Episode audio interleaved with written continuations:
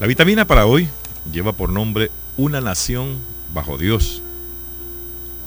Durante el debate actual sobre el juramento a la bandera y la frase Una nación bajo Dios, encuentro interesante estudiar la actitud de los fundadores y los líderes de nuestra nación al respecto. 1. Una biografía reciente y popular sobre John Adams lo describía como un hombre bastante religioso y de mucha oración. Número 2. George Washington, en su discurso inaugural, invitaba a todas las naciones a que reconocieran la soberanía de Dios. Número 3. Benjamin Franklin en algunas ocasiones hizo esta simple afirmación. Creo que hay un ser supremo perfecto. 4. El presidente Abraham Lincoln, cuando dedicó el cementerio de Gettysburg después de aquella terrible batalla, pronunció un discurso de dos minutos que concluía con las siguientes palabras. Esta nación, bajo Dios, deberá tener un nuevo nacimiento de libertad y que el gobierno del pueblo, por el pueblo, para el pueblo, no perezca en este mundo. Esta es esta lectura de esta vitamina. Quizás las palabras en inglés no las pueda mencionar, pero la idea la tenemos. La idea es que esta nación está bajo Dios, está, es una nación a la cual eh, creo que usted ya sabe de qué nación me estoy refiriendo. Y esta nación es los Estados Unidos. Por eso dice durante el debate actual sobre el juramento a la bandera y la frase, esto sucedió, me imagino, hace muchos años, a los cuales lo que hoy tenemos es una historia. y dice, y me, imagino que esto, eh, cuando se juramenta a los soldados o a alguien, o a alguien en, los Estados Unidos, inclusive al mismo presidente, hay una, una frase en ese juramento que dice, una nación bajo Dios. Lo mismo tenemos nosotros en El Salvador. Aquí tenemos también una oración a la bandera salvadoreña, que también deja muchas cosas para nuestro país y para nosotros mismos. Y nos damos cuenta que la gente que, que escribió estas oraciones y estos juramentos eran unos muy, muy buenos eh, católicos o muy buenos cristianos. Y aquí dice la frase de la juramentación, y esta juramentación la hemos escuchado varias veces nosotros cuando va a juramentar un nuevo presidente en los Estados Unidos. Una nación bajo Dios. Aquí dice nuestra oración a la bandera, Dios te salve patria sagrada. Acaba de pasar los, los días cívicos y le repetimos muchísimas veces. Y el himno nacional dice, saludemos la patria orgullosos, de hijos suyos podernos llamar. Pero es más interesante todavía la oración a la bandera. Como inicia toda oración, la oración del Señor, la que hacemos en la iglesia y la que hacemos muchos de nosotros y decimos, eh, Padre bueno que estás en los cielos, o Muchos decimos en el nombre del Padre, del Hijo y del Espíritu Santo. Y aquí una nación bajo Dios. Pero la oración a la bandera del Salvador es tan bonita que si nosotros nos pusiésemos a, a rezar esa oración despacio, despacio, despacio, nos vamos dando cuenta el significado que tiene. Y cuando inicia, es interesante darnos cuenta que dice, Dios te salve, patria sagrada. En tu seno hemos nacido y amado y eres el aire que respiramos, la tierra que nos sustenta y la familia que amamos, la libertad que nos defiende y la religión que nos consuela. Fíjense qué bonito. Pero a veces nos vamos a los actos cívicos y simple y sencillamente lo que hacemos nosotros es repetir lo que otro está rezando. Y no nos damos cuenta cuál es el significado que tiene cada una de estas palabras en nuestra oración a la bandera. Pero aquí se dieron cuenta. Y por eso es que sacan esta, esta nota. Por eso dice la, bajo la, leyenda, y muchos no creen en esto, que lastimosamente ah, son incrédulos, pues verdad también, y siempre han tratado tan mal a este país, porque siempre han dicho que los que han sido presidentes o gobernantes de estas naciones han sido la gente más mala del mundo. Pero si nos damos cuenta, yo no sé por qué si es la nación más mala del mundo se van para allá. Donde dice la biografía recientemente y popular, dice sobre John Adams, lo describía como un hombre bastante religioso y de mucha oración, George Washington. Cuando en su discurso inicial invita a todas las naciones a que reconociéramos la soberanía de Dios. Eso nos falta a nosotros acá. Eso lo estamos perdiendo nosotros acá. Lo estamos viviendo día a día. En la cual ya no solamente el hombre civil común se mete en cuestiones políticas, sino que también los religiosos. Y aquí también los políticos han tenido que ver y han tenido que darse cuenta que hay un ser supremo y que en muchos países no se ha tomado en cuenta o no lo tomaban en cuenta. Hay países comunistas donde las iglesias permanecieron cerradas por mucho tiempo, donde no creían en Dios porque el único Dios era el, el que gobernaba la nación. Qué bonito escuchar de un gobernante y por eso es que los ponen a juramentar cuando van a, a asumir la presidencia y los ponen a juramentar con la mano sobre la Biblia para que se den cuenta que hay alguien supremo, que hay alguien que puede más que cada uno de nosotros.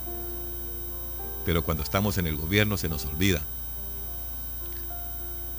¿Cuántos gobernantes no han tenido que pasar por la presidencia, por ministerios, por muchos lugares, municipalidades, donde hacen una juramentación, donde hacen promesas, donde no se cumplen? porque no tienen la voluntad de Dios primeramente. Y al no tener la voluntad de Dios se pierde, se pierde el amor al prójimo y le vamos poniendo interés a otras cosas. Por eso dice mucha gente que los políticos, dice, son mentirosos. Y que el político llega nada más a su lugar cuando necesita el voto.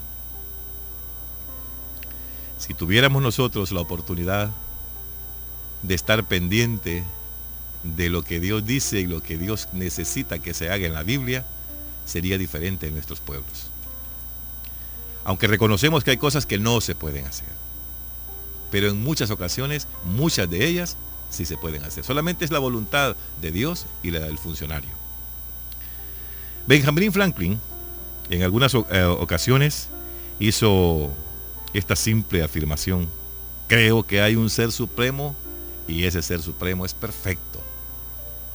¿Cuántos de nosotros decimos que el que creó el cielo y la tierra es un ser perfecto? ¿Cuántos de nosotros creemos que estamos hechos a imagen y semejanza de Dios? ¿Cuántos de nosotros creemos que no se mueve la hoja de un árbol si no es la voluntad de Dios? ¿Cuántos creemos que por voluntad de Dios todavía andamos caminando? ¿Cuántos creemos que por la voluntad de Dios el mundo no se ha terminado. Porque hay gente que está orando por cada uno de nosotros los que no oramos. Hay gente que se desvela 24 horas haciendo oración por cada uno de nosotros que vivimos en el mundo y andamos haciendo lo que no nos dice la Biblia. Pero que hay gente que está pendiente de nosotros como pecadores. A esa gente hay que agradecerla. Agradecerle y decirle al Señor, cuídala, Señor dale más vida para que siga orando por nosotros, porque andamos todavía perdidos en el mundo. Abraham Lincoln fue otro de los pensadores grandísimos que tuvo este continente y principalmente el país de los Estados Unidos. Cuando dedicó el cementerio, un cementerio de ilustres, después de que aquella terrible batalla pronunciara un discurso de dos minutos, que concluía con las siguientes palabras. Fíjense, dos minutos. Hay discursos que duran hasta una hora. Y en el discurso de dos horas o de una hora, nunca pudieron meter la palabra Dios. Nunca pudieron pronunciar que por el poder de Dios estaban ahí presentes. ¿Cuántos discursos hemos escuchado de esos? ¿Cuántos discursos no se dan en la vida que nunca se menciona al divino creador? ¿Cuántas veces hemos iniciado los actos públicos en cualquier lugar y lo último que se hace es la bendición? Cuando debe de ser al contrario.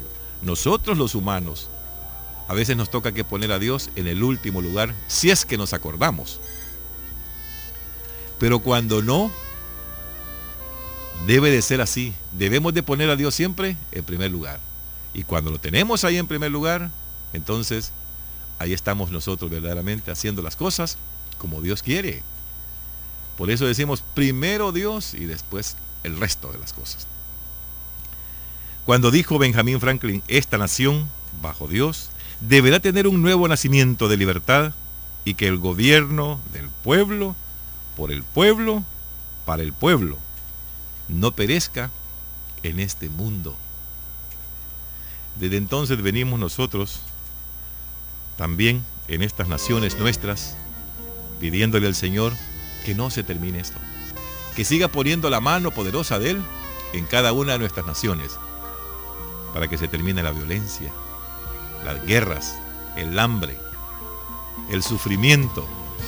Pero para eso debemos cambiar cada uno de nosotros nuestras actitudes para que podamos ir verdaderamente siendo hijos de Dios bajo una nación con Dios. Si esta nación estuviera bajo las manos de Dios o el mundo estuviera realmente orando por el Señor, viviríamos en paz, en tranquilidad. Porque quiero hacer una sugerencia para ir finalizando. Es bueno recordarnos a nosotros mismos que los fundadores de los Estados Unidos creían fuertemente en Dios, como lo han hecho muchos o la mayoría de nuestros presidentes, confiando mucho en el Señor. Y eso es interesante. Dice, es bueno recordarnos a nosotros mismos que los fundadores, y ya no pongamos los Estados Unidos, que los fundadores del país, El Salvador, creían fuertemente en Dios como lo han hecho muchos o la mayoría de nuestros presidentes. Solamente recordemos quienes a nosotros nos sacaron de ese yugo español. Fueron los mismos sacerdotes. Gente de, del país que también se unió para poder dejarnos hoy la libertad. Para que podamos vivir ahora cuando nos dan ganas, nos vamos para Honduras, para Nicaragua, para Estados Unidos, para Guatemala, para donde sea. Que podemos comprar lo que querramos que podemos vestir lo que nosotros necesitemos, que podemos hacer la fiesta cuando queremos. Y ojalá no se nos vaya a quitar esta libertad. Porque de aquí dependen muchas cosas para usted y para mí. Y dentro del pensamiento bíblico dice, de todo corazón ando buscándote, le dice. No me desvíes de tus mandamientos, dice la sugerencia. O, que, o en otras palabras, que nosotros debemos de decirle a nuestro Creador, de todo corazón, ando buscándote. Como también podemos decirle en un momento dado, no me desvíes de tus mandamientos. Cuando nos desviamos de nuestros mandamientos, estamos fallando. Recuerde que hay 10 mandamientos en los que en realidad debemos basar nuestra ah, vida, nuestra cristiandad, nuestra creación en la tierra. Diez mandamientos que hay que cumplir. O como dice también la palabra de Dios. Y estos diez mandamientos se encierran en dos. En amar a Dios sobre todas las cosas y a tu hermano o al prójimo, como dice ahí, como a ti mismo. Si nosotros hacemos esas cosas, entonces estamos diciéndole al Señor, no me desvíes de tus mandamientos. Y tercero, me adelanto a la aurora y pido auxilio. y en tu palabra espero. Cuando decimos, Señor, Señor, dame la vida eterna cuando yo me vaya de esta tierra. Llévame para donde tú estás. Eso es lo que quiere decir acá. Y si esto usted no me lo cree, váyase a la cita bíblica que hoy le voy a regalar. Si usted tiene papel y lápiz, agárrela, léalo. Y lo va a buscar en el Salmo 119. Cuando lo tenga ahí, lo logre ver, lo logre leer, lo logre entender, si no le parecieron mis palabras, me llama. Esta es la vitamina de hoy. Dios que lo bendiga a todos.